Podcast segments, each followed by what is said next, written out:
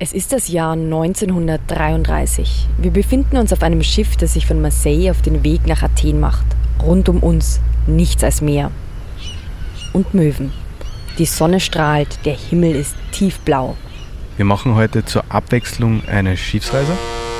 Ja, und wie du dir vorstellen kannst, befinden wir uns nicht auf irgendeinem Schiff, sondern auf der Patris II, einem Dampfer, der in die Architekturgeschichte eingehen wird. Weil er so schön ist. Nein, sondern weil sich auf ihm viele der wichtigsten Architekten und Stadtplaner seiner Zeit befinden. Und die haben dort keinen Urlaub gemacht, sondern haben während ihrer zweiwöchigen Reise von Marseille nach Athen und wieder zurück direkt auf diesem Schiff einen legendären Architekturkongress abgehalten. Einen Architekturkongress auf einem Schiff? Ja, auf einem Schiff.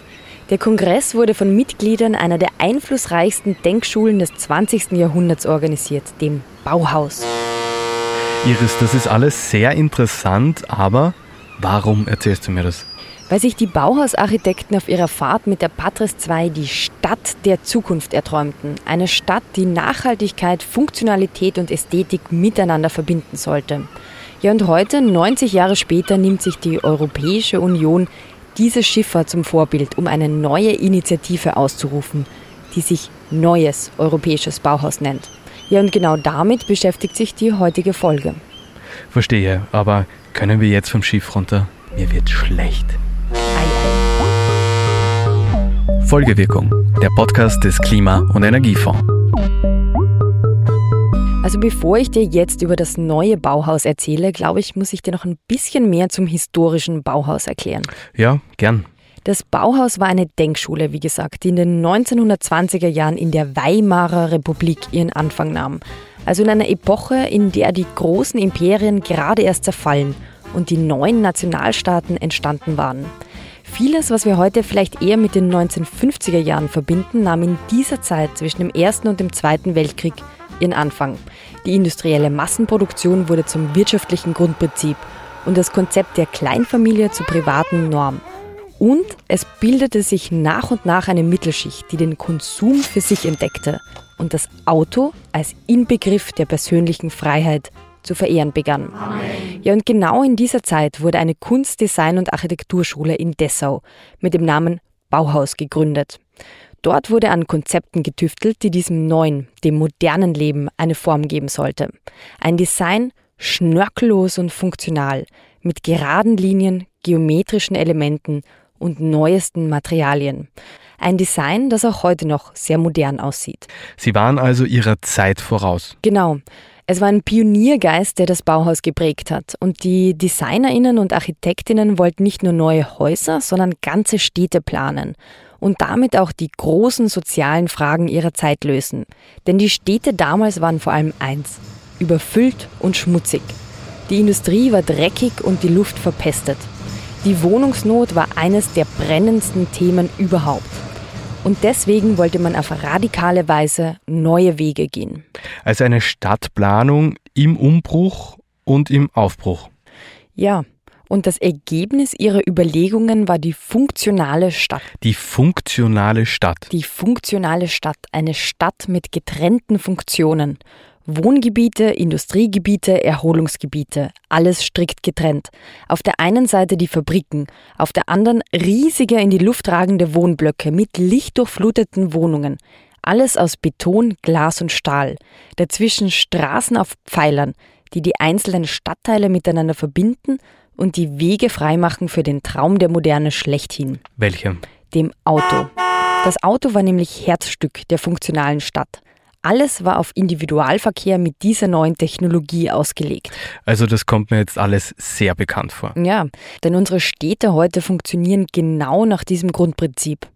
Also dann müssten wir uns ja aber in Wirklichkeit eher von den Ideen des Bauhaus befreien, um wirklich klimagerechte Städte bauen zu können, oder? Also warum beruft sich dann die EU auf das Bauhaus? Naja, bei der Initiative der EU, also beim neuen Bauhaus, geht es jetzt nicht darum, alte Ideen einfach zu wiederholen, sondern sich derselben Haltung und derselben Anspruchs zu bedienen. Also was ich damit meine. So wie die Architekten damals am Deck der Patria 2 gestanden sind und sich eine neue Zukunft in einer unsicheren Welt ausgedacht haben, stehen wir heute vor einer ähnlich großen Herausforderung – Denn wie wir aus Episode 9 wissen. Episode 9, kein Sander mehr zu finden überall, wo es Podcasts gibt? Also wie wir aus Episode 9 wissen, verursacht die Art, wie wir derzeit wohnen und bauen, fast 40 Prozent des globalen CO2-Ausstoßes. Und damit ist klar, es braucht eine radikal neue Vision, wie wir unsere Städte bauen und wie wir darin leben wollen. Und da ist das Bauhaus eben ein Vorbild. Denn abgesehen davon, dass wir heute unter Nachhaltigkeit etwas ganz anderes verstehen als am Anfang des letzten Jahrhunderts, war das Bauhaus durch sein Experimentieren mit neuen Materialien, Formen und Funktionen revolutionär. Und genau das will sich die Europäische Union zum Vorbild nehmen und Künstlerinnen, Designerinnen, Architektinnen und Stadtplanerinnen im 21. Jahrhundert dazu animieren, die Dinge wieder ganz anders zu denken.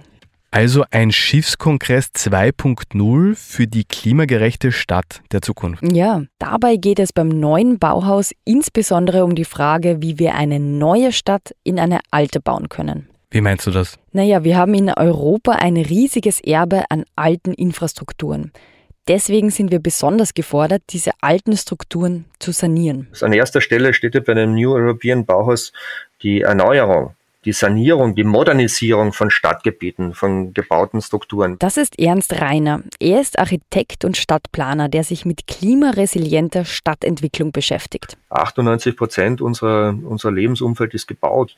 Und das finde ich ja das Wunderschöne jetzt, dass es nicht nur darum geht, um Technologien, sondern um Umgang des gebauten Umfeldes, wo die Baukultur, das ist die eine Baukultur, was wir ein bisschen verneint haben äh, in den letzten Jahrzehnten äh, in den Städten, das kommt jetzt plötzlich zurück. Ja. Und die große Herausforderung ist, dieses gebaute Umfeld eigentlich klimafit zu gestalten. Also das Sanieren und der Umbau alter Infrastruktur steht im Mittelpunkt des neuen Bauhauses. Es ist ein Schwerpunkt, ja.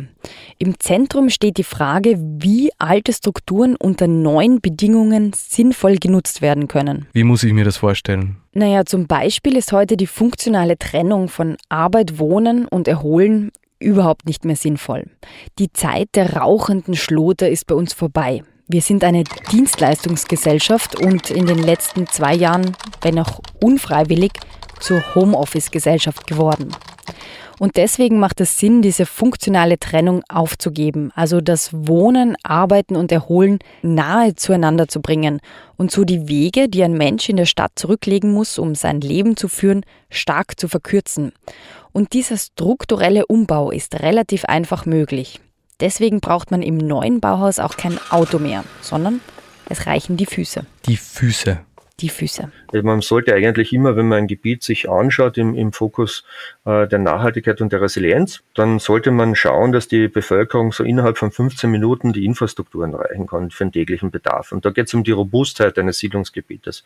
Sogar in Großstädten spielt das eine Rolle. Also wenn Sie sich Paris anschauen, Paris verfolgt ja seit, ich glaube jetzt seit vier, fünf Jahren ganz massiv äh, die Stärkung der einzelnen äh, Stadtteile, also dieses Prinzip der 15-Minuten-Stadt. Und da hat man natürlich auch das Phänomen, äh, dass man plötzlich erkennt, dass auch der Straßenraum ein öffentlicher Raum wieder werden kann, wenn er nicht äh, vorrangig dem Autoverkehr dient, ja, äh, sondern vorrangig eigentlich in erster Linie den Menschen dient. Ja, und, und, und da entstehen neue Strukturen. Und das kann man aber auch natürlich in äh, Kleinstädten in Gemeinden genauso vollziehen. Also die sind ja noch viel mehr prädestiniert dafür, dass das funktioniert, weil diese Strukturen wurden ja ursprünglich sogar so aufgebaut. Und das Interessante ist, dass das nachhaltige Neudenken von Strukturen, so wie das bei der 15-Minuten-Stadt passiert, nicht nur ökologische Auswirkungen hat, sondern auch soziale.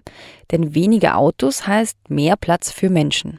Sie sprechen da das Phänomen an, dass Jan Gehl eben äh, einer der, der führenden Stadtforscher der Welt eigentlich, der ja Kopenhagen in den letzten 20, 30 Jahren immer wissenschaftlich und auch strategisch in der, in der Stadtentwicklung begleiten durfte. Äh, der hatte das, äh, die Bücher rausgegeben, äh, Städte für Menschen, ja, und da ist genau das wissenschaftlich erfasst.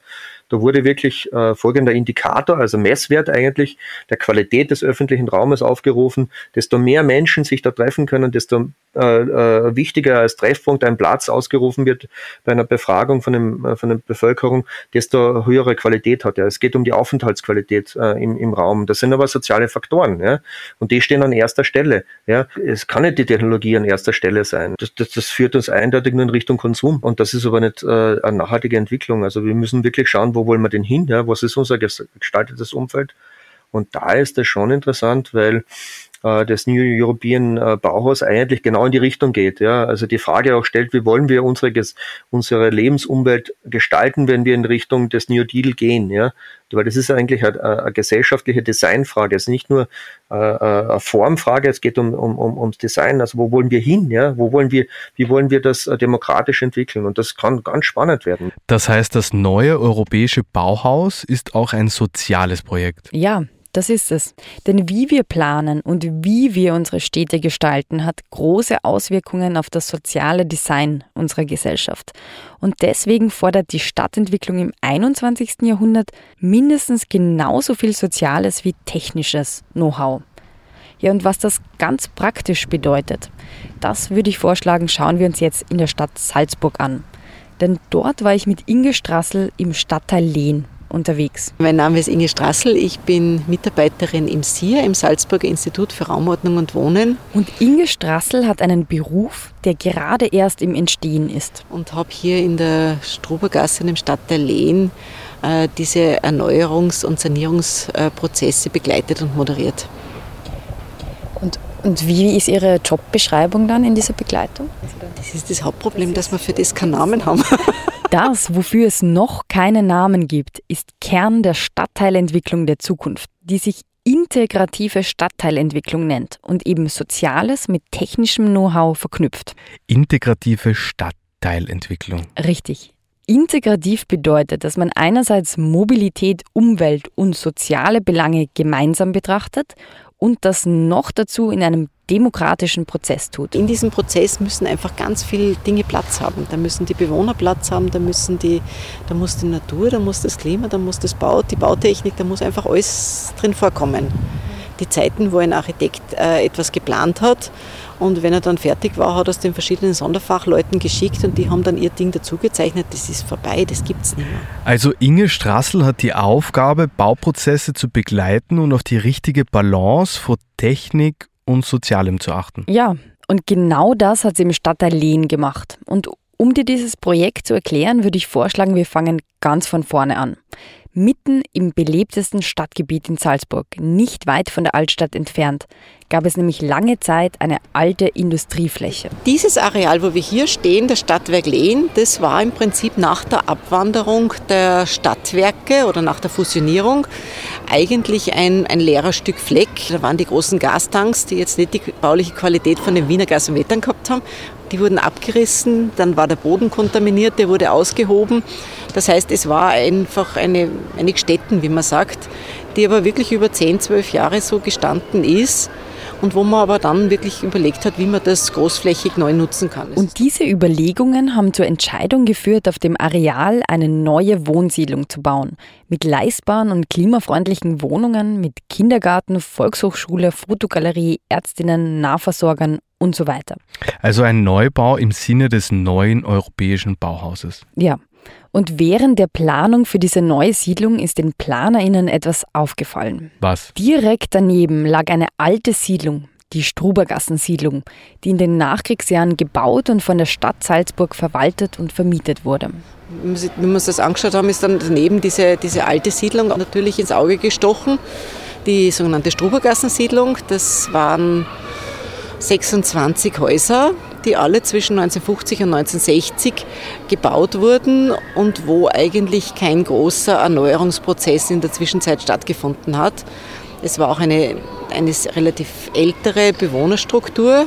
Die Salzburger sind Umzugmuffeln, die ziehen nicht gerne um. Also wir haben dort wirklich sehr viele alte Leute gehabt. Die Wohnungen waren nicht barrierefrei, da hat der Schallschutz nicht gepasst. Wärmedämmung natürlich keine keine richtige Heizung. Es haben manche Wohnungen Etagenheizung gehabt in Gas und manche Wohnungen haben noch Einzelöfen gehabt. Also eine Siedlung, die den heutigen Ansprüchen oder Bedürfnissen weder in ökologischer noch in sozialer Hinsicht entsprochen hat und dringend saniert werden musste. Und das hat zu einer Idee der Stadtplanerinnen geführt. Und da ist dann natürlich schon die Idee aufgekommen, äh, schauen wir uns diese Siedlung genauer an wenn es äh, Umsiedlungen geben sollte im Zuge von Neubaumaßnahmen, von Sanierungsmaßnahmen, dann ist natürlich ideal, wenn man den Bewohnern in der unmittelbaren Umgebung eine Wohnung anbieten kann. Und da hat sich natürlich das Neubauareal geeignet dafür. Man hat sich also dazu entschieden, nicht nur die neue Siedlung zu bauen, sondern gleichzeitig auch die alte Siedlung daneben zu sanieren. Genau. Und das gleichzeitig zu machen, hat die Renovierung der alten Siedlung überhaupt erst möglich gemacht. Wieso? Eine so alte Siedlung zu renovieren ist ein riesiges Vorhaben. Oft müssen ganze Teile abgerissen und neu gebaut werden.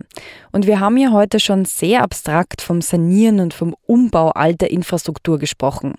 Was man dabei leicht vergisst, ist, dass in den Strukturen, die saniert und umgebaut werden sollen, Menschen leben.